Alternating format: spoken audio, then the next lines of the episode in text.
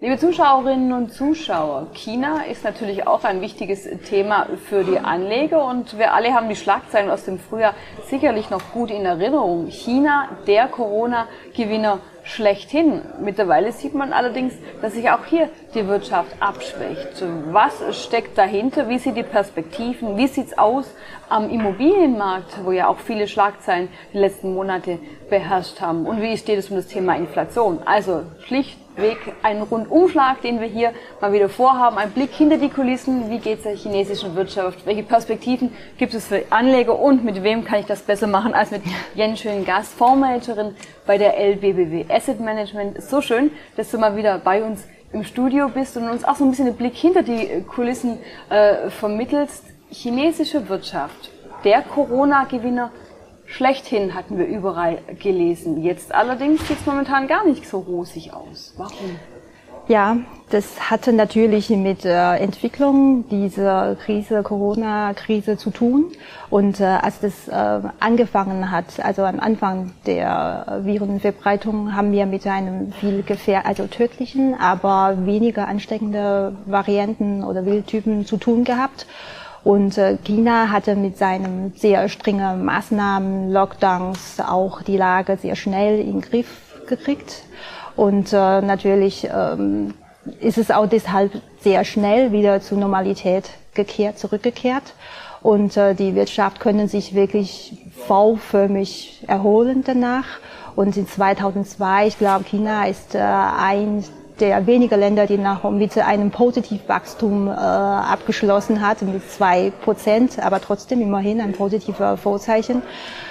Ähm, aber dann haben wir ähm, diese Delta-Varianten und dann jetzt der Omikron und die sehr, sehr übertragbare sind. Und äh, deswegen mit diesem Null-Covid-Kurs ähm, stößt man so ein bisschen an seine Grenze.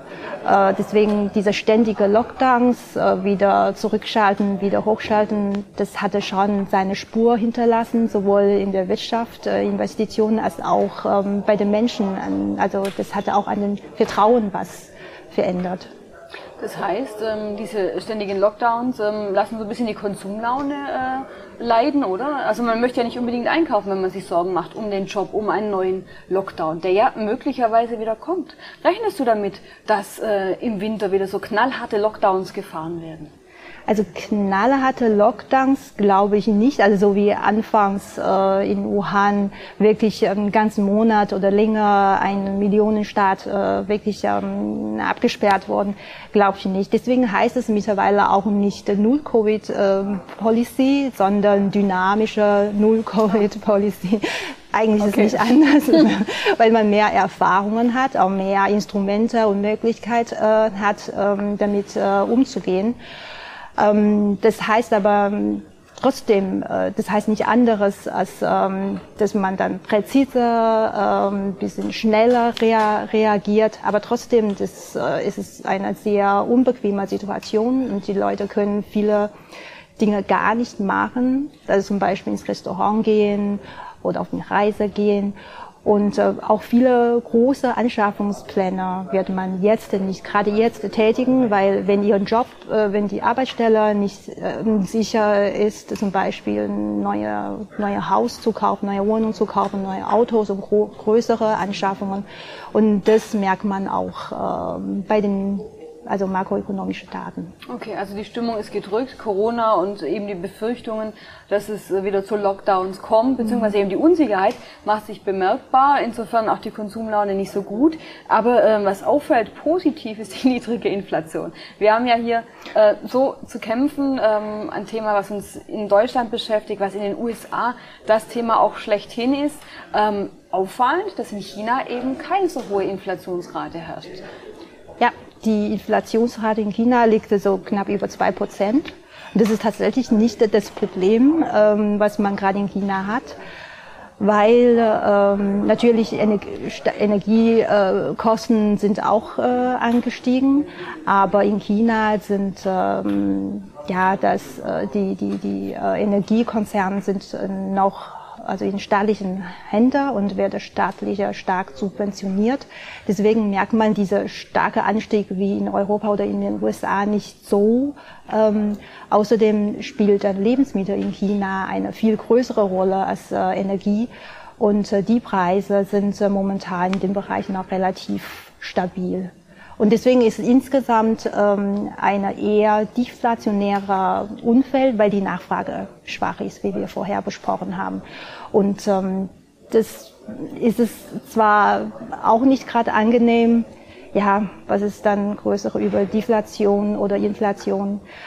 Das hat man auch also muss man auch dagegen steuern. Aber ein ganz anderes Bild als eben in Europa und in den USA, die hohe Inflationsrate, die Notenbanken, die an der Zinsschraube drehen und viele fragen sich, wie weit geht es noch nach oben. Auch hier in China ähm, eher Zinssenkungen anstatt Erhöhungen.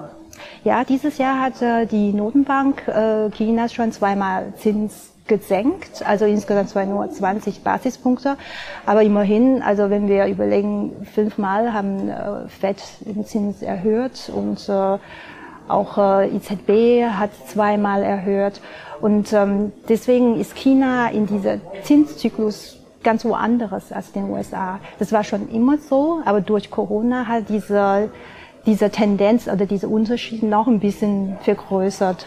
Ähm, ja, was, man muss in China eher die Nachfrage ankürben und im Gegenteil ähm, zum USA und äh, Deutsch, also äh, Europa, dass man das eher bremsen muss und ähm, deswegen haben wir in China ganz, ganz anderen Sorgen ja, Sorgen gibt es auch, keine Frage. Aber eben äh, diese Zurückhaltung, was Konsum betrifft, äh, was äh, die Nachfrage betrifft, dementsprechend äh, die Zinsen sinken eher. Äh, da will man Anreize äh, schaffen. Ähm, die niedrige Inflation, natürlich, da sind wir neidisch drauf. Die Energiepreise machen uns hier doch äh, schwer zu schaffen. Aber ähm, ein Blick noch auf den Immobilienmarkt, auch eines ähm, der Sorgenkinder. Ja. Ähm, da ging es um mögliche Pleiten, um eine Blase, dass vieles zu sehr aufgeblasen war. Wie stellt sich das jetzt da? Was sind hier Schritte der äh, chinesischen Regierung?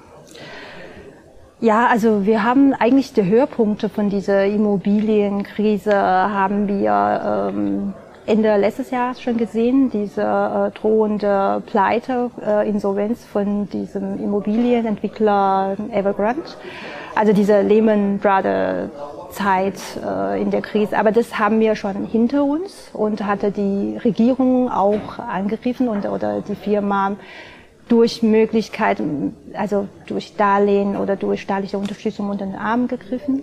Also ähm, deswegen da hat sie sich die Lage schon ein wenig beruhigt, aber die Liquiditätsprobleme gibt's immer noch und ähm, wir haben ein ganz äh, konkretes Problem, das äh, haben wir von äh, verloren gehender oder geschädigten Vertrauen gesprochen.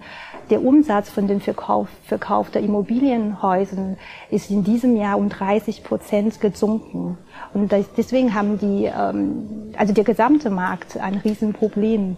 Das ist China, die chinesische Wirtschaft ist mittlerweile sehr von dem Immobilienmarkt abhängig, also von der Infrastruktur bis ähm, Konsum bis, äh, ja, das ist es ein sehr, sehr wichtiger Faktor und das ist auch, wo gerade wirklich, ähm, wo der Schuh drückt, äh, sagt man so, ähm, deshalb, ja, also wir sehen jetzt eine Stabilisierung, aber die Erholung ist es sehr, sehr langsam und lässt sich noch wirklich erwarten. Aber jetzt mit den neuen Maßnahmen erwarten die Leute schon, dass wir im zweiten Quartal nächstes Jahr eine gute, nachhaltige Erholung sehen werden. Die Aktienmarktentwicklung ist natürlich für die Anleger auch immer ganz spannend. Da sehen wir dieses Jahr auch ordentliche Unterschiede. Und du hast mir im Vorgespräch schon gesagt, Augen auf bei der Währung. Also sprich US-Dollar, Euro oder eben auch äh, die chinesische Währung. Das alles spielt eine Riesenrolle, wenn man sich die Entwicklung anschaut. Ja, also wir haben eine, also alleine von den Aktienmärkten gesprochen, hatte, ich glaube, äh, Stock 600 oder die europäischen Aktienmärkte 20 Prozent verloren. Das ist schmerzhaft, aber äh, S&P hatte 25 Prozent verloren und äh, Nasdaq äh, 35 Prozent sogar und chinesische, also Shanghai-Index hatte 15 Prozent verloren. hört sich zuerst mal, also ist weniger schlimm in Europa und in China, aber wenn man überlegt, dass auch die Währungen in China und in Europa 10 bis 15 Prozent gegen den US-Dollar Wert verloren hat. Und wenn man das auch mitberechnet, dann sind die alle Aktien mehr oder weniger schlecht abgeschnitten. Und äh, deswegen, also für Anleger ist natürlich auch wichtig, äh, wie er seine Aktien-Exposure in welcher Währung äh, anlegen. Das war uns eigentlich in der Theorie im Studium schon immer klar, aber in diesem Jahr wird es uns auch in der Praxis immer mehr bewusst. Zum einen natürlich die Unternehmen anzuschauen, aber eben auch das Währungsrisiko oder die Währungschance der einzelnen Komponenten im Blick zu haben. Und damit, liebe Zuschauerinnen und Zuschauer, mal wieder ein ausführlicher Blick auf die chinesische Wirtschaft, die eben mit ganz anderen Problemen zu kämpfen hat aktuell als wir hier in Europa oder auch in den USA. Also Deflation anstatt Inflation in China, Corona natürlich nach wie vor ein Thema. Es dämpft die Nachfrage. Die Zinsen werden eher gesenkt oder wurden schon gesenkt in diesem Jahr, während sie über ansonsten überall nach oben schießen. Also hier muss man eher über die Nachfrageseite arbeiten, weil da eben auch einiges an Vertrauen verloren gegangen ist. Und eins haben wir auch gelernt, bei Blick auf die Aktienmarktentwicklung immer die Währung im Blick behalten. Das ist eine Chance oder auch ein Risiko. Insofern ganz herzlichen Dank für die Einschätzung, Jenschin. Vielen Dank für die Einladung.